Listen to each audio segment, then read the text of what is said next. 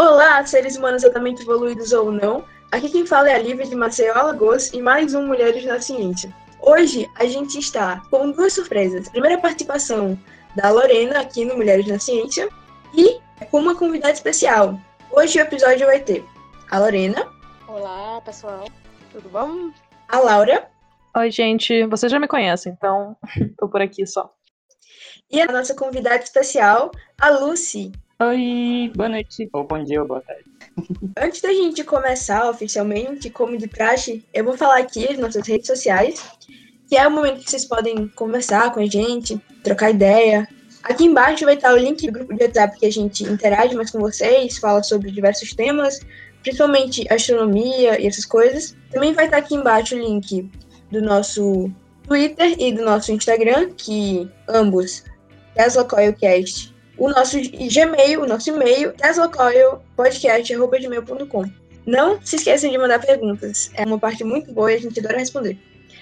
Ok, então eu vou passar a palavra para Lorena só lembrando que a participação da Lucy é mais importante que a minha, tá? É mais especial que a minha. Eu só tô aqui pra, pra fazer as perguntas. Ela é a estrela do programa de hoje. Que isso, somos todas estrelas, nem vem. Então, gente, a, a Lucy é a nossa convidada de hoje. Eu vou falar um pouco sobre o currículo dela, que é bem extenso. Ela é graduada em licenciatura e bacharelado em Ciências Biológicas pela Universidade Federal de Uberlândia, a UFU, e tem mestrado e doutorado em zoologia no Museu Nacional pela Universidade Federal do Rio de Janeiro, correto? Certinho. Seus estudos são focados em biologia sistemática, filosofia da ciência, morfologia e evolução dos crocodianos e paleontologia. A Lucy também tem um canal no YouTube que ela vai falar, desenvolve esse trabalho mais voltado para divulgação científica no Make Science BR e tem parcerias com, com o canal Dragões de Garagem e na coluna Túnel do Tempo do site Fauna News. E ela vai falar sobre paleontologia com a gente hoje. E vamos que vamos. Vamos que vamos. Muito, muito obrigada pelo convite. É uma honra participar aqui com vocês.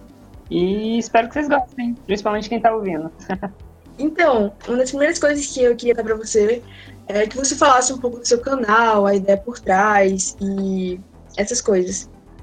Tá, é, para mim contar a história do meu canal, eu preciso voltar um pouquinho antes da minha transição, inclusive, porque Bom, basicamente, eu, como vocês falaram, né, eu já sou um pouco velho. Eu tô trabalhando com paleontologia há 11 anos, é, que foi basicamente desde que eu entrei na graduação. E a minha transição, né, quando eu me entendi, assumi, aceitei e, e, e divulguei publicamente que eu, eu era uma mulher aconteceu há um pouquinho mais de um ano atrás, em 2019. Bom, por que, que esses processos estão relacionados, né? O que, que tem a ver eu fazer divulgação científica no YouTube com o fato de eu ser mulher trans? Basicamente, desde que eu entrei na, na, paleontologia, na graduação e tudo mais, eu tenho uma paixão muito grande pelo ensino formal, né, vamos falar assim. Na verdade, é uma terminologia que eu não gosto muito, então não sei por que, eu estou usando. Mas seria aquele ensino na escola, na universidade, né, sala de aula, vamos dizer assim. Mas eu também sempre gostei da parte de divulgação, de, de apresentação científica, em que você sai desse ambiente acadêmico e leva informações para fora dele, né? Então eu sempre dei muita palestra em escola, em museu, em exposição, em feira de ciências e coisas desse tipo para justamente ter esse contato mais direto com o público leigo, né? Leigo também não é uma palavra muito boa, eu não sei porque que eu tô usando, né? Mas um público que, que não estuda essa temática. Bom, e aí basicamente é, eu tinha já há muito tempo esse sonho de criar um canal no YouTube, não pela fama, não por nada, mas porque eu via como uma realmente um espaço em que existe um público que tem pessoas né, interessadas em, em consumir ciência, né? E o YouTube acabava sendo um desses espaços que as pessoas procuravam. É óbvio, tem a opção do podcast, tem, tem outras opções, né? Mas a do YouTube era a que mais me chamava a atenção porque era uma plataforma que eu consumia muito vídeo, seja de lazer à toa quanto de lazer de divulgação, né? Então era um espaço que eu me sentia em casa já. Só que eu sou uma topeira tecnológica, essa é a realidade. Eu sou muito ignorante em conhecimentos computador, de edição, essas coisas. Então eu sempre pensava assim: ah, eu vou arranjar mais uma ou duas pessoas que também queiram um canal no YouTube E aí a gente junta e monta um canal. Então, assim, tudo isso antes de eu transicionar. Né? Então, quando eu era Rafael ainda. E, e aí nunca acontecia de eu encontrar pessoas animadas a fazer isso. Ou quando aparecia era muito fogo de palha. Vamos, vamos, vamos, e nunca virava nada. Aí Bom, eu morrendo de medo de começar alguma coisa e simplesmente não dar certo porque eu sou uma topeira tecnológica, eu fui postergando, postergando, postergando. E só que eu já não aguentava mais, assim, é, essa, essa distância da divulgação. E, e, só as palestras, só essas coisas já não estavam mais me satisfazendo. E aí foi quando eu comecei a escrever blogs para Colecionadores de Ossos, a convite da Aline Gillard, que para mim foi uma das pessoas fundamentais para minha entrada na internet, vamos dizer assim. Então eu contribuí com alguns textos autorais lá, eu, eu editorei textos de outros convidados. Foi uma experiência bem legal. E sempre com isso, ah, eu quero um canal para poder falar das minhas opiniões e, enfim, fazer coisas que, de alguma forma, quem assistir acrescente algo positivo na vida dessa pessoa. E aí nunca ia, nunca ia. E aí o que, que aconteceu? Em 2019, quando eu me entendi e me aceitei e divulguei que eu era uma pessoa trans, depois que todo mundo que importava já sabia, e aí já tinha rolado chororô, já tinha quem quem é preconceituoso já tinha se mostrado preconceituoso, quem me amava, independente da minha, do meu gênero, continuou me amando. Depois que resolveu isso tudo, aí eu passei a ser uma mulher, literalmente, diferente do que eu era. Porque começou a sobrar energia. Porque a energia que eu usava para existir num corpo e numa vida e numa personalidade que não me pertencia, me impedia de fazer muita coisa. Então, assim, é, é, para existir eu tava devendo energia, basicamente. E quando eu transicionei, esse quadro mudou completamente. Eu comecei a sobrar energia. Porque porque quando você. Eu não sei se já passaram por algum processo pelo menos similar a isso. Mas quando você pode ser você, nossa, não tem coisa mais gratificante no mundo. E, e, e assim, a, a, forma que eu encontro para descrever o quão incrível isso é é justamente esse, esse cálculo energético, né? Vamos falar assim. Então eu comecei a ter muito mais energia, coragem. Eu virei outra pessoa, essa é a realidade, né? E uma pessoa muito melhor, muito mais feliz, muito mais leve. E aí, com essa energia sobrando e essa coragem que eu não tinha, eu falei: quer saber? Se eu for ficar esperando alguém, eu nunca vou realizar um sonho que é ter um canal. Então eu fui lá e criei meu canal. E aí a criação do meu canal, ele também está diretamente relacionado a uma outra paixão que eu sempre tive, mas que, que eu nunca pude desfrutar por causa do machismo estrutural da nossa sociedade, que é maquiagem. E por isso que então é Make Science BR, né? Que é um trocadilho, né? O make, ele pode ser maquiagem, mas também pode ser de fazer ciência, né? Então fazer ciência ou ciência maquiada e tudo mais. E, e a ideia então era no canal fazer diversos tipos de vídeo, mas o carro-chefe seria vídeos em que eu ensinaria ciência enquanto eu me maquiava, igual as blogueiras faz por aí, né? Porque são duas coisas que eu amava e eu queria misturar. Meio estilo maquia e fala. Só que acabou que esse tipo de vídeo, por uma série de fatores, é, é, são difíceis de serem gravados, ainda mais eu que não sei editar. Eu tenho um canal no YouTube há mais de um ano eu não sei editar vídeo. Então, gente, se você quer fazer algo e, e, quer fazer de coração, só vai, só faz, porque é, a gente que inventa nossas próprias barreiras, né? Tipo, tem gente que supera, só contornei. Eu não sei editar vídeo, então eu faço vídeo de forma que não precisa editar. e aí, no fim, meio que deu certo, né? Eu não posso considerar que eu sou um sucesso, porque tem muitos colegas meus que, felizmente, começaram a fazer canal. E com, sei lá, três, quatro meses já tem quase o mesmo tanto, até mais inscritos que eu e aí eles sabem editar vídeo e tudo mais, porque realmente no YouTube tem todo esse aspecto da importância da imagem e tal. E meu, os meus vídeos são tudo corrido. Agora a única edição que eu sei fazer é pôr a abertura que, que me deram de presente. E, aí eu acho que eu já fugi muito da pergunta, né? Parando pra pensar. Mas enfim, se, se, vocês querem fazer algo, vai lá e faz. Não, não fica fazendo igual eu fiz a minha vida inteira, de ah, quando eu tiver isso. Pare de pôr barreiras. Faz e depois vai melhorando o que você não gostou. Tipo, só vai. E aí então meu canal nasce nisso desse, desse desejo que eu tinha desde sempre, desse amor que, que passou a, é, a, eu poder desfrutar, esse amor pela maquiagem, e essa questão da energia que estava sobrando, e agora eu sentia que eu. e coragem, né? E agora eu sentia que eu podia extravasar e correr atrás desses meus sonhos. E aí eu criei meu canal, estamos aí há um ano e pouquinho, quase 4.600 inscritos. Para mim, eu nunca achei que eu ia passar de mil, então já estou muito feliz. E, e aí no meu canal eu divulgo três bandeiras principais, que é a própria divulgação científica, mais especificamente focada em filosofia da ciência, né, na parte de divulgação científica eu tento falar mais de filosofia da ciência, porque foi uma, uma área que eu me reapaixonei durante o mestrado, num curso que eu fiz, e eu odiava filosofia, odiava, eu era uma dessas pessoas que odiava filosofia, e eu, eu fazendo esse curso eu me reapaixonei, e tento por meio do meu canal também fazer as pessoas se reapaixonarem por essa área de conhecimento tão fundamental para nossa existência, e que é tão maravilhosa, então eu, eu, embora não seja filósofo, talvez um dia eu consiga fazer uma graduação, uma especialização para ter um título, mas eu tento então fazer essa divulgação de filosofia. Mas eu também falo de paleontologia, falo de biologia, falo da parte científica de ser trans, dos artigos científicos sobre a realidade trans. É, e aí as outras duas pautas, uma está relacionada diretamente às causas LGBT, principalmente focada às causas trans e às sexuais, que são as siglas que me contemplam, mas também tento falar das outras, né?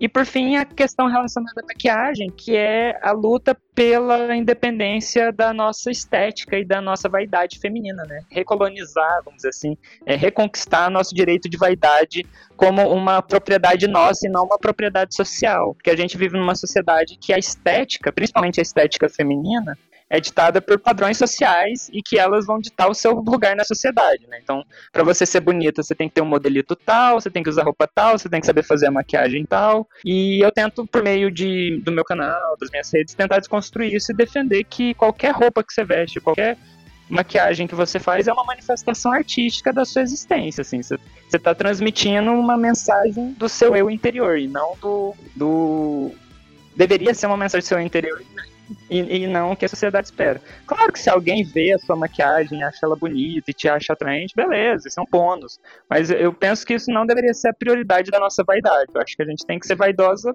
no, do jeito e no sentido que nos faz bem. Então, tipo, se você tem um corpinho mais gordinho, você gosta, show. O importante é você estar tá feliz com você e se sentir bem. Eu, por exemplo, sou magrela e, tipo, bem magra. E, e, enfim, eu, eu, particularmente gosto do corpo mais marombeiro. Então eu tô na academia lutando por isso. Mas não porque ah, eu sinto que ah, eu vou atrair mais homem assim ou mais mulher assim, porque é, é meio estranho o motivo, mas é, como eu estudei biologia e anatomia humana, e tu vê aqueles músculos todos definidinhos, assim, sem pele, e aquilo de alguma forma me marcou. E hoje em dia eu quero ter um corpo que dá pra ver os músculos com pele. Que massa. É meio bizarro, é meio bizarro, mas, mas eu acho incrível.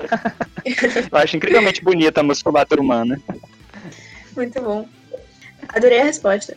Acho que ficou até legal, porque vai fazer uma conexão com as próximas perguntas que a gente vai ter nesse quadro. E também adorei as expressões que você usa, nossa, assim.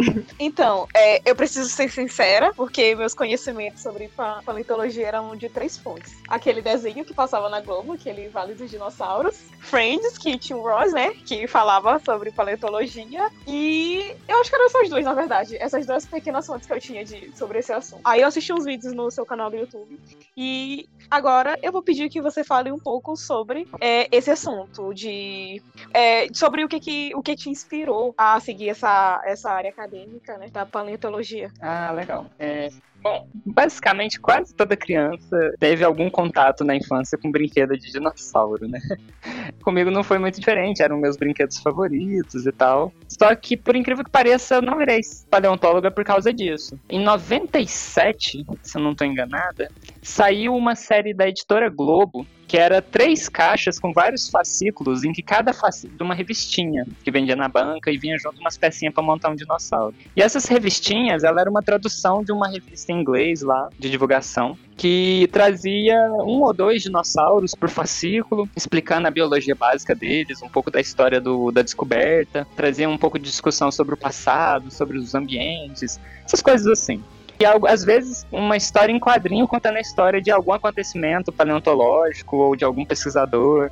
Era um fascículo incrível e, na minha opinião, foi aquilo que me fez querer ser paleontóloga. Foram de ler e ter contato e querer saber mais sobre essas informações paleontológicas que me fez querer ser paleontóloga. Então, de muito cedo na minha vida, eu sabia que eu queria seguir essa carreira. Só que no primeiro colegial, quando a gente está ali começando a se preocupar com o vestibular ou outras formas de entrar, que na época ainda não era o Enem, né? Eu entrei na, na faculdade por meio de um processo que chamava PAES, que você fazia uma prova ao fim do primeiro, uma prova ao fim do segundo, uma prova ao fim do terceiro, e depois fazia uma média geral, e aí você entrava ou não na faculdade. E aí, para isso, você já tinha que escolher qual área você queria fazer. E aí, quando o cara, o, o coordenador do, da escola que eu estudava, me perguntou, eu falei, ah, é fácil, paleontóloga. Aí ele, hã? Quê? Que isso?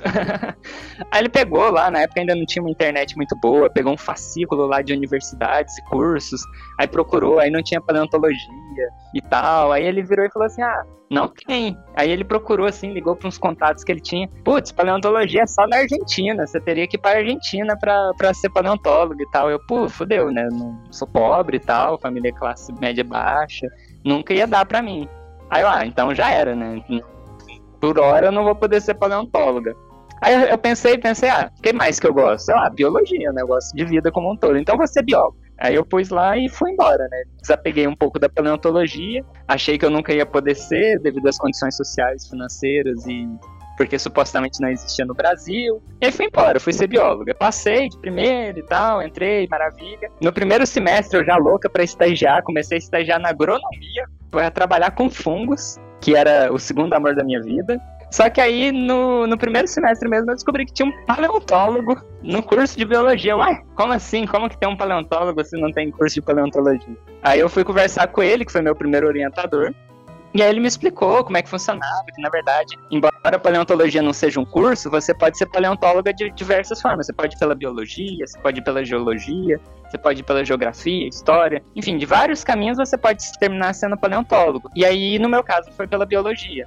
Que o que importa era as pesquisas que você faz, se é ou não na área de paleontologia, principalmente mestrado e doutorado e tal. E aí foi assim, basicamente, por meio dessa desilusão primeiro e depois dessa surpresa fascinante que, que eu acabei entrando pela, pra paleontologia.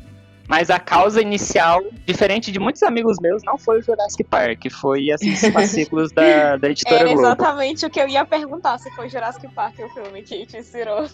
Eu amava Jurassic Park, mas definitivamente aquele filme não me atraía em nada no sentido científico, sabe? Eu gostava porque, olha, os dinossauros... Não, porque esses filmes, para mim, eles, eles me, me trazem uma coisa que eu gosto, que é a vida do passado, e uma história. E não, assim, um desejo de pesquisar, um desejo de estudar. Não sei. Eu sou meio esquisita, né? Mas enfim. É, esses filmes não me despertavam esse desejo científico. E, e, nem até hoje, assim. Diferente dessas revistinhas da editora Globo, que podiam me pagar, né? Já falei o nome deles um monte de vezes. então, embora eu considere muito importante ele não foi fundamental na escolha da minha carreira, Jurassic Park. É, é bem curioso, você falou que tinha esses brinquedos, né, infantis lá no começo. Eu lembro que o meu primo, ele tinha, tipo, uns cardzinhos, era um, uma coleção de cards que era a imagem de um dinossauro colocando a espécie e colocando alguma curiosidade. Eu, eu era muito fascinada por esse Ah, joguinho. da surpresa, eu acho, sim, chocolate surpresa. Sim, sim. Sim, sim, Eles sim, lançaram sim. numa Páscoa recente, né? Ah, é Sério? muito legal. Uhum. Eu lembro que eu memorizei todos os cards. Caraca! Sim, eu era muito fã desse joguinho. Eu era muito fã desse joguinho. Teve uma época que eu era obcecada por dinossauros. Era bem interessante. É, todo mundo tem essa fã. É, sim, sim, sim. Bem interessante. Só queria falar que também, tipo, pra mim foi. Foi bem uma forma, tipo, de aprender mais sobre a área também, quando eu descobri sobre esse canal, porque eu também conheci, assim, paleontologia bem por cima e bem, assim, por Friends também, né? Eu associava a paleontologia ao Ross, basicamente. Aí, agora, tipo, pra encerrar um pouquinho essa, essa discussão que a gente tava tendo, o que você, tipo assim, o que, que você diria que mais chama atenção na área da paleontologia, até quando você fala para as outras pessoas, assim, o que, que você mais gosta, assim, o que, que mais te, te interessa, assim, em tudo isso? Tá. O que eu mais gosto, hoje em dia, é, é como eu posso usar a paleontologia para entender a filosofia da ciência. Hoje em dia eu tô menos paleontóloga e mais filósofa. Mas, definitivamente, dentro da paleontologia em si, eu acho fascinante tentar entender os processos das coisas. Então, por exemplo, se eu descrevo uma espécie nova, só dizer, ah, essa é uma espécie nova, eu confesso que eu não vejo muita graça. Tem gente que, se, que briga, se tapeia para descrever espécie nova porque você dá o nome à espécie, né? E, em teoria, seu nome fica imortalizado. e eu confesso que eu não ligo pra isso. E, e, assim, o que eu acho mais legal da paleontologia é você tentar, por meio de do que você conhece do presente, tentar explicar e entender as coisas do passado, né? Então, por exemplo, hoje eu sei que os, eu, eu, estudo principalmente crocodilianos, né? Então, hoje eu sei que os crocodilianos têm, são ectotérmicos, são generalistas, predadores de emboscada e coisas desse tipo. Então, eu sei que existem aspectos da anatomia que vão possibilitar que eles tenham esse tipo de comportamento. E aí, se eu pego um fóssil e vejo determinados, determinadas adaptações, né, determinadas feições anatômicas é, similares aos viventes, eu posso inferir que eles também tinham esse tipo de comportamento ou também compartilhavam essas propriedades fisiológicas e tudo mais. Então, eu gosto disso. Eu gosto de tentar entender e explicar os porquês das coisas do passado. Agora, o que eu acho que fascina as pessoas é mais o bestiário mesmo. Assim, eu acho que o ser humano ele tem uma, uma é uma palavra um pouco feia, mas eu acho que o ser humano ele tem uma tara em, em tentar padronizar as coisas e enquadrar as coisas em coisas, né, vamos dizer assim. E, e a paleontologia, ela cria coisas muito fora dos padrões que, que a gente conhece do nosso cotidiano, né? Então, por exemplo, hoje em dia a gente pensa numa girafa, pô, girafa é um bicho esquisito, né? Sei lá, é sete, acho que é sete metros de altura, eu tô jogando muito agora, eu não lembro a altura de uma girafa, mas é um bicho muito grande, não sei quantos metros de pescoço, o bichinho, o filhote dela quando vai nascer cai de quase um metro de altura, enfim, são coisas bem bizarras. Só que a gente vai pro passado, aí tem um fucking animal de 30 metros de comprimento, não sei lá quantas toneladas, não sei lá quantos de altura, que eram saurópodes. Tipo, meu Deus, é muito diferente. Quem iria imaginar que existiram animais tão grandes assim? Ou então dentro dos próprios crocodilianos. Aqui na região da Amazônia, há uns 5, 6 milhões de anos atrás, a gente tinha o Purosaurus brasiliensis, que foi o maior crocodiliano que já existiu no planeta, com 12 metros e meio, por aí. Então a, a paleontologia, ela, na minha opinião, né, ela fascina porque ela traz uma diversidade, um, muitas aspas, bestiário, que, que a gente só tem acesso por meio da paleontologia. Tanto é que uma das coisas que são mais populares na área, as pessoas que não estudam paleontologia, são justamente os bestiários e os rios, né? Tipo, ah, quem ganharia? O T-Rex ou o espinossauro? A Titanoboa ou o Purosaurus? O Carcharodontosaurus Velociraptor, sei lá. Então, o mosasauro gigante, tipo, tem várias dessas coisas. Então, eu acho que a paleontologia ela fascina muito por isso. Mas isso é o meu achismo. Não, eu acho também, tipo, é uma coisa até que, tipo, capta a minha atenção, né? Como eu falei mesmo, sendo bem leiga e estando conhecendo mais agora, tipo, através de fontes como o seu canal. Mas, tipo, eu também eu acho que é uma área muito interessante e que às vezes a gente não vê todas as faces que ela pode abordar, né? Inclusive, isso é uma coisa que eu acho muito legal, tipo, de fazer esse episódio aqui. Uhum. E sobre essa parte, então, de explorar o passado, uma pergunta muito interessante aqui na nossa pauta de hoje é que nessa época de negacionismo científico que a gente vive, até mesmo e muitas vezes principalmente com a evolução e seleção natural, o que você diria sobre o estudo dos fósseis para alguém que não sabe muito sobre a metodologia da área? E daí a gente entra até na, no quesito de filosofia da ciência, né? Sobre você explicar uma falácia, por exemplo, para alguém, para ela entender, tipo, como não cair numa pseudociência, por exemplo. Uou! Essa pergunta é, é abrangente em termos de resposta. Tá. Uh, bom, em termos de, de, filosofia, de ciência, de um de tentar usar a paleontologia para instrumentalizar as pessoas contra fake news, contra pseudágios e tudo mais, eu acho que a, a paleontologia ela é prato cheio. Por quê? Porque ela é o tipo de ciência que o próprio Popper, que é, infelizmente, para muitos, a única referência de filosofia da ciência, e isso é muito grave, o próprio Popper ele considerava a biologia como uma ciência não tão ciência assim, tipo, ele ele não tinha coragem de falar que não era ciência, mas ele tinha dificuldade dentro dos critérios que ele estabeleceu de dizer que era uma ciência e não uma pseudociência. Então ele era uma área que era muito conflituosa para ele. E aí o que que acontece? Ah, eu, eu acho que a paleontologia ela pode ser útil nesse tipo de ensino porque ela é uma ciência histórica e as pessoas, até por culpa da própria divulgação científica, as pessoas elas têm uma visão muito experimental da ciência, que é a física, a química, tanto é que dificilmente tem uma pessoa que não, não sabe quem foi Einstein, até Marie Curie, que hoje em dia está felizmente mais famosa, né? Então, na, nesse quesito de ciência, principalmente para as pessoas que não são cientistas, uh, cria-se muito essa visão de que ciência é mexer com número, é mexer com estatística, é ir para o laboratório mexer com experimento. Ciência é replicação, ciência é experimentação. E não é bem assim. Isso é uma faceta muito importante da ciência. Só que as ciências sociais, a paleontologia, a história, elas são ciências históricas. E embora dentro delas você possa fazer experimentos e coisas desse tipo, ela é predominantemente feita de uma outra forma. Que inclusive a física e a química também são, só que essa parte delas não é tão divulgada também que é quando a gente vai pegar no... coisas que acontecem no nosso presente e vai tentar explicar o porquê que elas acontecem, invocando causas de eventos no passado. Então, por exemplo, quando eu fui explicar o porquê eu tenho um canal hoje, eu expliquei isso para vocês invocando causas passadas. Então, se hoje existe algo, é porque algo aconteceu no passado para gerar essa coisa. E a paleontologia, ela é muito, na minha opinião, didática nesse quesito, porque qualquer animal que existe hoje, necessariamente é reflexo da fauna que existiu no passado, do ambiente que existiu no passado. Então eu acho que dá para brincar muito com a paleontologia por esse lado, para instrumentalizar as pessoas do que é ciência, do que é um teste. Inclusive, eu tenho um pouco de vergonha quando vocês falam que vocês aprendem paleontologia comigo pelo meu canal, porque eu acho que das coisas que eu menos tenho vídeo no meu canal, infelizmente, é paleontologia. Eu realmente foco muito em, em filosofia e outras coisas, né? Mas os meus poucos vídeos de paleontologia, eu tenho uns que são bem polêmicos, inclusive, que eu tento desmistificar algumas falácias que existem com relação ao próprio conhecimento paleontológico. Tipo, tem gente que acha que simplesmente por existir fóssil, você prova que a evolução existe. Eu não vou entrar em detalhes aqui, mas existe um vídeo no meu canal para isso e outros que complementam bem ele. Mas basicamente, esse exemplo só, por exemplo, eu já consigo explicar todo o processo de construção de um conhecimento científico para uma pessoa leiga.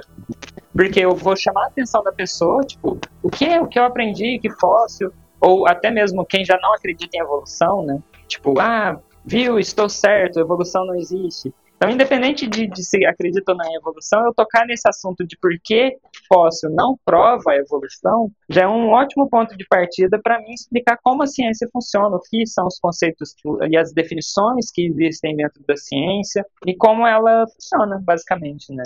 E aí eu gosto muito de, de brincar com a paleontologia, tanto na divulgação científica, quanto na ciência também, nos artigos que eu faço e tal. Eu sempre, eu sempre vejo, atualmente pelo menos, eu sempre vejo a paleontologia como uma forma de me testar quanto ao quão eu estou dominando a filosofia e o quanto a filosofia que eu aprendi ou que eu estou usando está apropriada para explicar a paleontologia. Então, é uma um de vai e volta, né? De troca, assim. Então, aqui é isso. Eu não sei se eu respondi. Respondeu, e eu acho que é justamente isso também provoca essa discussão na ciência, né? Dentro da comunidade científica em si, justamente. Né? Quando a gente vai falar sobre seleção natural, a gente acaba criando essa, esse debate que é saudável justamente para a evolução da, da metodologia científica e do conhecimento em si, através de situações como essa essa, né? Uhum. E eu achei muito legal sua resposta. Bom, Lucy, eu sou uma mulher negra e um curso que é predominantemente masculino. É formado basicamente por homens brancos e héteros. Eu quero saber de você como é que é ser uma mulher trans num mundo acadêmico e como é ser na paleontologia. Tá. É, falar disso é um pouco complicado porque eu preciso primeiro falar dos privilégios da minha existência. Então vamos lá. Lá vou eu invocar causas passadas para explicar os os eventos atuais. Né? Então, vamos lá. Eu atualmente tenho 28 anos, sendo que destes um ano e pouquinho eu estou sendo eu mesma. Né? Então, todos esses outros anos eu vivi sendo um homem cis, hétero, branco, classe média baixa, que são posições dentro da nossa sociedade que usufruem de inúmeros privilégios. Então, por exemplo, diferente de algumas colegas minhas, é, ser trans só passou a, a, eu só passei a, a, sofrer as opressões da sociedade sendo quem eu sou muito recentemente, quando eu já tinha praticamente o título de doutora nas mãos. E embora isso tenha me custado um preço muito alto em termos de depressão, de aceitação, de, de basicamente 27 anos merda de existência, eu, eu não posso reclamar no quesito profissional, porque eu definitivamente tive uma formação muito fácil por ser homem, cis, hétero, branco. Então, assim, eu tenho um pouco de desgosto, eu diria, quando alguém vai me usar em discursos meritocráticos, por exemplo. Ah lá, Lúcia é doutora e sei lá o quê. Tipo, beleza, o fato de eu ser doutor é um mérito meu. Mas a gente não pode ignorar todos os privilégios que eu usufruí enquanto eu fiz o meu doutorado, porque até, eu, até praticamente o fim do meu doutorado eu ainda era um homem cis hétero branco. E, nossa, é surreal o quanto você tem privilégios só por ser pertencente às categorias dominantes dessa sociedade. Só faltava eu ser rico. Se eu fosse rico, pronto, eu tinha zerado o, o, o, o, o, o bônus que a sociedade proporciona a um, a um indivíduo. Então, tendo isso claro, um dos privilégios, ou um dos frutos desses privilégios, foi que eu consegui construir amizades muito sinceras e parcerias muito sólidas, sinceras também. Então, quando eu transicionei, eu perdi amizades? Perdi. Perdi alguns contatos profissionais? Perdi. Existem países que eu sequer vou poder pisar para fazer pesquisa ou qualquer outra coisa? Existem. Existem lugares que eu posso pisar e morrer aqui no Brasil? Existem. Enfim, existem várias coisas que podem acontecer comigo. Existem pessoas com poder que vão me negar bolsa, que vão me negar espaço, que vão deixar de me convidar para as coisas. Existem. Mas, felizmente, o, fa o fato de eu ter construído boa parte da minha carreira com os privilégios dessa sociedade, eu consegui ter um círculo profissional muito saudável e LGBT friendly. Então eu tive uma aceitação profissional muito boa. Então nesse ponto, as opressões que eu sofro são infinitamente menores do que uma pessoa que já vem de uma formação trans, ou seja, que, que passa para o ensino médio já sendo trans, que, que faz uma graduação sendo uma pessoa trans,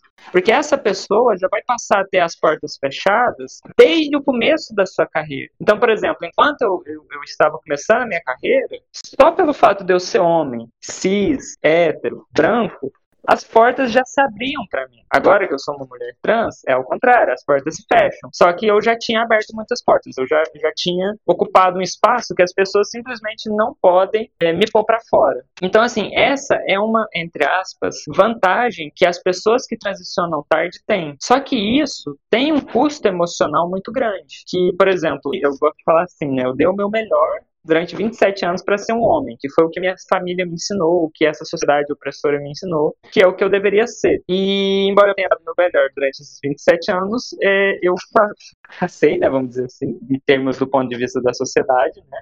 E felizmente que eu fracassei, porque agora eu sou eu mesmo. Só que isso teve um custo muito alto.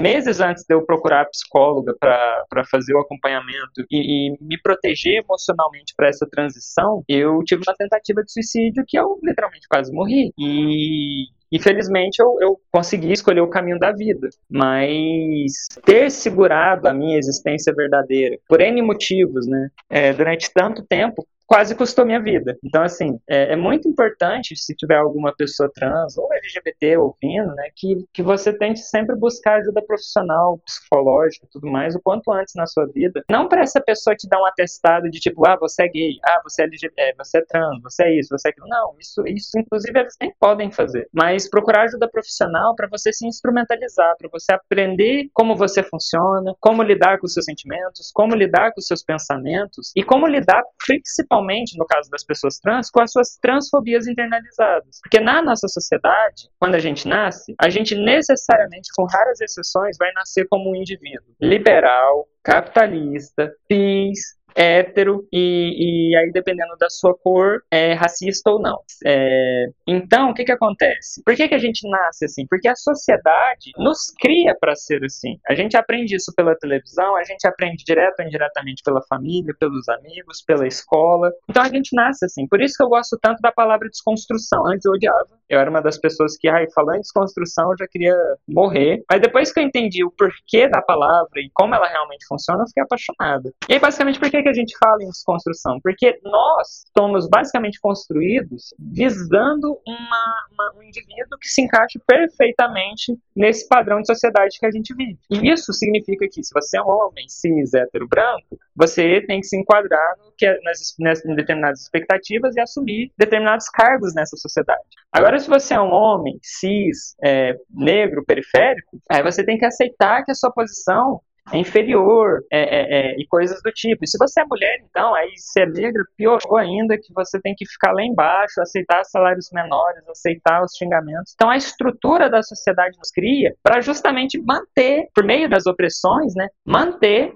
os privilégios dessas classes, dessas fatias da população. Então, se os homens têm privilégio nessa, nessa sociedade que a gente vive, é porque as mulheres são ensinadas a se subjugarem a eles. Se os, se os pretos sofrem com a opressão da sociedade e os brancos usufruem de privilégio, por exemplo, um branco pode entrar numa loja e fazer as coisas mais suspeitas que quiser, que nenhum segurança vai ficar te vigiando. Mas se você for preto e entrar numa loja, vai ter um segurança te vigiando, só porque você é preto, e isso é uma opressão da sociedade que faz com que os brancos tenham privilégios e que coloque os pretos na posição que a sociedade diz que tem que ocupar. Então, desconstruir é quando a gente entende como essa sociedade funciona, entende a estruturação opressora que ela tem, entende a culpa que o capitalismo tem na formação dessa sociedade e passa então a primeiro se desconstruir. Então, assim, putz, eu nasci sendo liberal porque eu fui ensinada a ser assim. Então, será que eu sou liberal? Será que eu concordo com as práticas liberais? E aí você estuda, entende. Pô, eu, eu cresci para ser racista, porque é o que a gente é ensinado. Mas, pô, eu, eu realmente quero ser racista? Eu realmente acredito que existe uma raça superior à outra? Eu realmente acredito que tá tudo bem uma fatia da população que é a mais abundante do país ser maioria nas favelas, ser maioria nas chacinas policiais, ser minoria nos cargos de liderança. Eu concordo que as mulheres têm que ganhar menos que homem, que não têm que ter o direito à, à gravidez garantido, a, a, criar o filho garantido, e coisas desse tipo. Por isso que entra, então, essa palavrinha mágica que é a desconstrução, que é quando você vai ver como você foi construída e avaliar a sua base existencial, se você quer mantê-la assim ou não. Eu espero que no momento que você chega nessa, nessa, nesse choque de realidade, de ver a sua estruturação é, é, é, social, como a, a, sociedade influenciou na sua estruturação e jogou coisas ruins nessa sua base de existência, eu espero que quando você vê isso, você aceite e entenda que o correto é desconstruir ela e construir uma nova base mais equitária, mais justa. Então, bom, basicamente é isso. Assim, eu, eu sofro preconceitos, eu sofro é, espaços na academia ela, ela é um reflexo da sociedade. O que isso significa? Que sim, a academia repete as mesmas opressões que nós observamos na sociedade. Não é à toa que a maioria dos cargos de liderança, os nobéis, as bolsas vão para homens, cis, hétero, etc, etc. Que são as, as fatias dominantes dessa sociedade nossa. Mas a, não há de se negar que a academia é um pouco mais progressista, um pouco mais é, avançada socialmente nesse aspecto. Então, apesar desse avanço, Basta uma pessoa forward. Que, que seja racista, que seja transfóbica ou LGBTfóbica,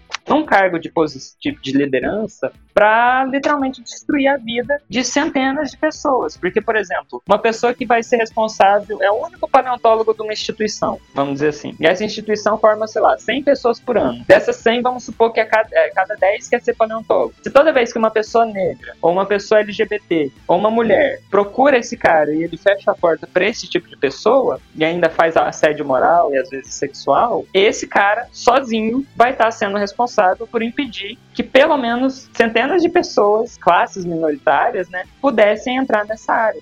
Isso é muito comum, infelizmente. Então, é isso. Meu Deus, eu, eu tô muito devaneando, que eu não sei se eu estou respondendo as perguntas. Não, é assim, é assim que é legal, porque daí a gente consegue fazer uma conversa bem completa, né, no, no quadro, realmente aproveitar toda essa entrevista Inclusive, tipo, o que você falou, eu acho que é real, sabe? É um papel tanto dessas pessoas assim, que estão buscando a representatividade né, na academia, quanto das pessoas que já estão, tipo, nessa, nessa camada dominante, né? Assegurar que tem uma diversidade cada vez maior. Me surpreendeu a resposta. Eu achei muito necessário o que foi falado, desde a parte de aceitação, desde passando por privilégios, e até tocando nessa ferida desse dessa divisão de, de castas que a gente sabe que existe no meio acadêmico, eu achei perfeita a sua resposta, de verdade. Mais do que perfeito, foi necessário. É, a gente tem que entender nossos privilégios antes de tudo e lutar para que não existam privilégios. Numa sociedade equitária em que todos têm direitos, a gente não precisa pensar em lutar por privilégios, nem direitos, a gente simplesmente vai viver. E obviamente essa sociedade ainda está bem distante, mas a gente tem que lutar por ela. Bem, eu vou aproveitar então para fazer uma pergunta, que é se existe algum ícone representativo que te estimulou então em toda essa descoberta e enfim, é, fazendo parte da comunidade LGBT também, eu sei como é é importante a gente sempre buscar isso, né? E ainda mais com a sua resposta, isso fica reforçado. É, a representação ela é fundamental, porque a representatividade de minorias em, em áreas é, que a sociedade cria barreiras para elas é fundamental porque é a ferramenta da criação de perspectiva, né? Então, por exemplo, qual é a realidade trans, principalmente de mulheres trans no Brasil? É a prostituição. Cerca de 96% das mulheres trans do país já venderam ou vendem o seu corpo para existir, para sobreviver. Aqui, eu quero, eu sempre gosto de sabendo porque a crítica não é a prostituição em si, mas como ela é feita, no sentido de que uma pessoa que não tenha nenhuma outra opção na vida de ganhar dinheiro a não ser a prostituição, isso definitivamente está errado. Agora, uma pessoa que tem, sei lá, eu posso ser médica, posso ser advogada, posso ser uh, cientista e posso ser prostituta. E escolheu ser prostituta, putz, aí beleza, cara, ela escolheu, fez a escolha da vida dela e tá ótimo. Que ela. O problema é que nós, mulheres trans, principalmente as mulheres que transicionam durante a adolescência, elas são frequentemente abandonadas pela família, expulsas de casa, são abandonadas pela escola, porque, como a gente, eu comentei brevemente, né, a, a sociedade ela existe uma, uma, uma, opressão estrutural sobre o, tudo que é um padrão desviante, né? Desviante do quê? Do que eles julgam ser normal.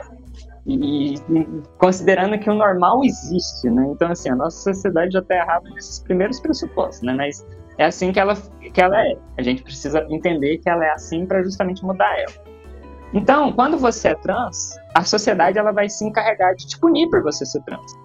E essa punição começa quando a sua família é transfóbica, por quê? Porque ela foi ensinada pela sociedade a ser transfóbica e te bota na rua. É, você é punida quando você vai para a escola e os seus colegas de classe são ensinados a ser transfóbicos e fazem brincadeirinhas leves, médias e pesadas com a sua existência, e você não aguenta mais existir nesse espaço e acaba abandonando a escola, e a escola não faz nada para te incluir nesse, nesse ambiente, você está sendo oprimida pela sociedade. Quando você vai para a rua, sem família, sem escolaridade, e você não tem outra alternativa para ganhar dinheiro e garantir o seu alimento e o seu abrigo, que não a prostituição, você está sendo oprimida pela sociedade e, de bônus, alimentando um mercado milionário nesse país, que é o mercado da prostituição trans e da pornografia trans. Porque, embora o Brasil seja um dos países do mundo que mais mata pessoas trans, principalmente mulheres trans, ele é o país que mais consome prostituição e pornografia trans. É um país muito incoerente mas essa incoerência, ela não é por acaso. É, uma das coisas que é necessária para a nossa sociedade capitalista se manter é aquilo que é chamado de alienação. E um dos tipos de alienação, ela vai, como o próprio nome sugere, ela vai impossibilitar que a, o indivíduo dentro dessa sociedade perceba a estruturação dessa sociedade que ele habita e como ela influencia na vida dele. Então, por exemplo, quando você é uma pessoa pobre, preta ou trans e, e acredita cegamente na meritocracia, você é uma pessoa alienada. Desculpa. Por quê? Porque você ignora toda a estrutura da sociedade, como ela influencia na sua vida, para acreditar acreditar numa ilusão que ela vende para você de que ela é uma sociedade justa que basta você se esforçar. Então a alienação, ela muito resumidamente serve para isso. E um dos tipos de alienação que existe é o que é chamado de reificação. A reificação, ou algumas vezes chamada de objetificação, é o que acontece quando você ganha dinheiro e compra um objeto. Então, por exemplo, quando eu troco 10 reais por um açaí, eu estou dando um material, que é a nota de 10 reais, e estou recebendo outro material, que é um copo plástico, um canudo e um açaí dentro. A reificação é justamente ver essa troca como essa troca que eu acabei de descrever, ou seja, eu estou trocando um objeto pelo outro. A reificação é o processo de desumanização das trocas comerciais. É, muito resumidamente, né, claro. Mas o que, que isso quer dizer? Os 10 reais que eu dei, ele é fruto do meu trabalho. Eu tive que fazer alguma coisa para ganhar esses 10 reais. E o açaí que eu estou comprando, ele não é um objeto que existe pronto. Não, é um objeto que foi criado por várias mãos. Alguém criou plástico, alguém criou canudo, alguém criou açaí, alguém preparou tudo isso para mim consumir. E aí, quando a gente é reificado, a gente esquece toda essa etapa humana que existe nessa troca que a gente está fazendo e observa apenas os objetos. E aí, beleza, o que, que é isso? O que, que isso tem a ver com a realidade trans? Tudo. Porque quando uma, uma, uma criança, né, um adolescente, está na rua e tem que se prostituir por ser trans e não conseguir emprego, porque, ah, esqueci disso, né? A gente não consegue emprego formal porque também é uma punição da sociedade que ensina a ser transfóbica e não permitir a, a presença de pessoas trans em espaços formais de emprego. Então você tem que ganhar dinheiro para se prostituir. E aí na prostituição prostituição, por causa do processo da reificação, o que, que a pessoa que compra o sexo está vendo? Ela está vendo ela dando um objeto, que é o dinheiro, e ganhando outro objeto, que é a, a, a, trans, a travesti, a pessoa que está se prostituindo. Isso, obviamente, também vale para as mulheres e homens que se prostituem, né? Mas aqui eu estou focando na realidade trans. Então, a partir do momento que você está dando dinheiro para ganhar um objeto e não um serviço, você passa a desumanizar esse objeto, que é justamente o processo da reificação. Então, uma pessoa que consome pornografia trans, uma pessoa que consome a prostituição trans, ele não vê a pessoa trans como um ser vivo, ele não vê a pessoa trans como um ser humano. Então, por isso que existe tanto crime de ódio contra a nossa, a nossa existência, porque nós somos meros objetos. E aí, por exemplo, tendo um objeto, eu posso ser contra a existência dele. Tipo, ah, eu não concordo que exista arma. Então eu vou lá e atropelo toda a arma, destruo toda a arma. É mais ou menos essa lógica. Eu não concordo que exista esse tipo de objeto andando na rua à noite. Então o que, que eu faço? Eu mato ele. Então basicamente essa é a realidade trans. Ainda puxando esse, esse ninho, você, tanto na área acadêmica, acho que você já tocou um pouco nesse assunto, tanto na área acadêmica como na vida pessoal, você já sofreu algum tipo de preconceito ou limitação externa? E se sim, como você agiu diante disso? Então, como eu sou, apesar de nada famosa, mas eu, eu, estou na internet e de certa forma pública, na internet eu sou constantemente é, depredada por pessoas transfóbicas, né? E em alguns contextos em que eu tô com a saúde mental boa, eu tento dialogar com essas pessoas e tentar entender o porquê elas estão me tratando daquela forma e tentar fazer elas entenderem o porquê elas estão me tratando dessa forma. Na academia, eu ainda não sofri nenhuma transfobia direta, só indireta, e dentro do possível eu tento resolver algo por meio do diálogo, por meio indiretos também. Mas, infelizmente, na academia existe muito essa questão do poder. Então, algumas das transfobias que eu sofri, eu tenho vergonha de dizer isso, mas eu, infelizmente, deixo passar. Porque eu não tenho forças como mulher trans e nem aliados fortes o suficiente para fazer o um enfrentamento desses assédios que eu sofri. E esse é um dos motivos que eu tento militar bastante sobre esse assunto, para justamente reverter essa realidade e criar um cenário que, de preferência, não exista esse tipo de assédio e que, caso ele exista, a gente seja capaz de lutar contra ele, não simplesmente aceitar. E na sociedade, eu já quase fui deixada viva porque eu lá no Acre, eu moro no norte, né? Não sei se vocês sabem, quem tá ouvindo, né? Eu morei um tempo no Acre, em Rio Branco, e agora eu tô morando em Manaus, e o norte é, além da região, das regiões do país que mais matam ativistas, é também uma das regiões que mais matam pessoas trans. E eu quase fui lixado em alguns contextos, simplesmente porque eu, eu tenho um gogó desenvolvido e geralmente eu uso algo para tampar ele. Mas eu quis experimentar, sair com meu gogó e isso quase custou minha vida. Assim. Então, existe essa opressão no, no, ambiente social. Então, eu, eu, por exemplo, eu não consigo mais me ver morando em regiões burguesas. Assim, porque a burguesia, e aqui eu tô chamando de burguesia os pequenos e grandes burgueses, mas essa galera que, que tem dinheiro para ir na Disney vamos dizer assim, para cima, né? Essa galera, elas desfrutam de privilégios que as, que as dão garantias de que elas podem ser transfóbicas e não serão punidas por isso. Então, viver nesses espaços, por exemplo, em shopping mais, mais de elite, né, vamos dizer assim, é, viver em bairros assim, mais com esse tipo de pessoa, me dá medo, porque eu sei que essas pessoas não vão pensar duas vezes para fazer algum tipo de transfobia comigo.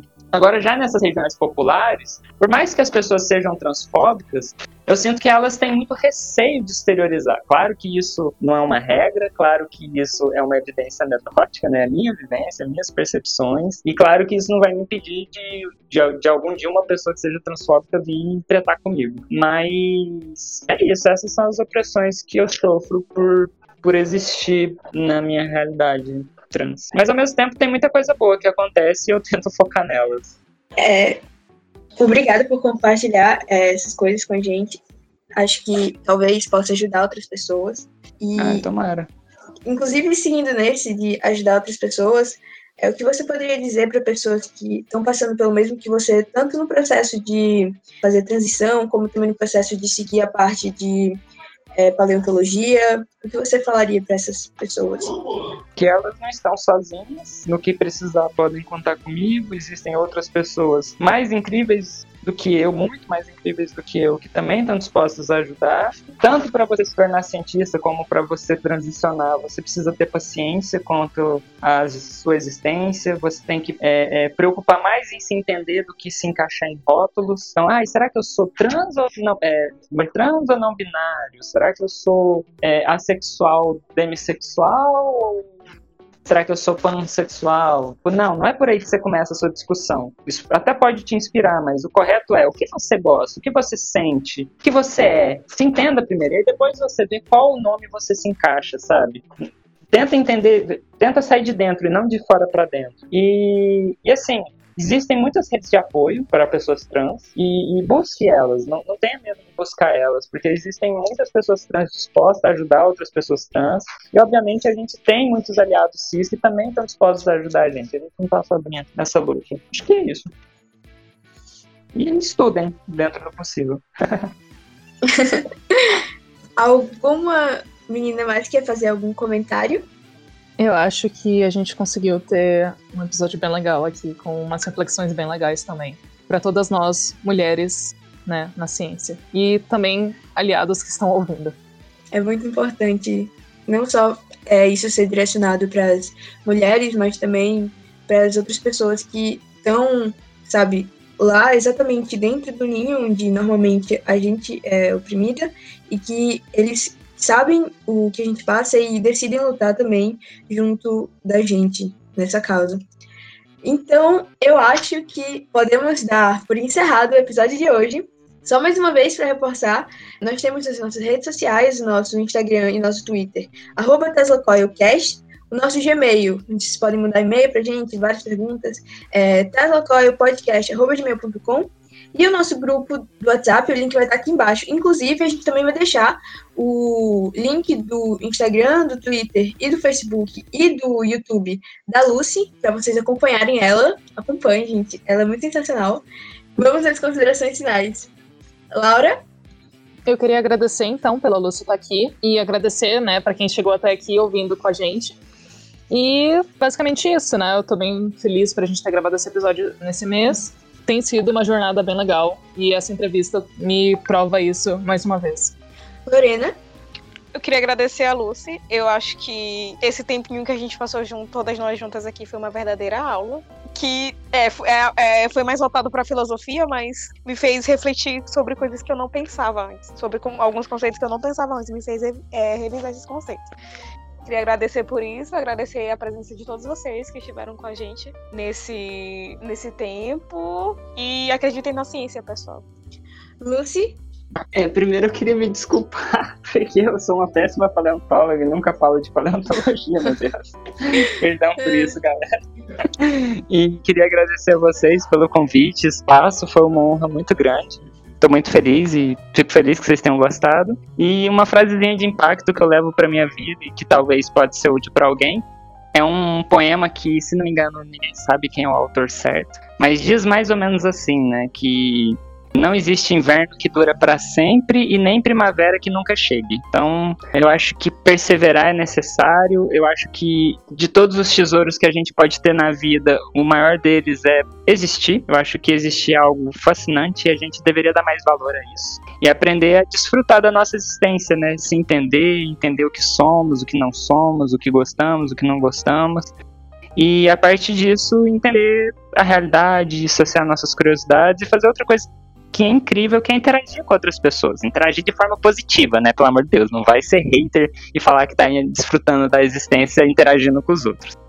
É, então acho que é isso. Mais uma vez, muito obrigado. Obrigado a quem é, assistiu, não. Ouviu.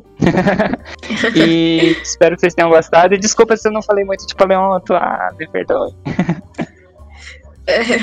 Eu fiquei aqui escutando o tempo todo e eu lhe garanto que tudo que você falou foi suficiente para esse episódio de hoje. É, eu queria agradecer mais uma vez, como as meninas já falaram, a Lucy por ter aceitado. Foi uma experiência incrível gravar com você.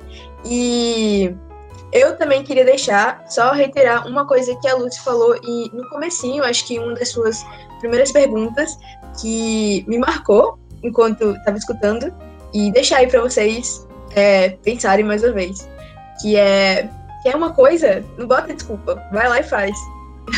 Então foi isso, pessoal. Esse foi o episódio de hoje. Muito obrigada por ter estado até aqui e até a próxima. Tchau!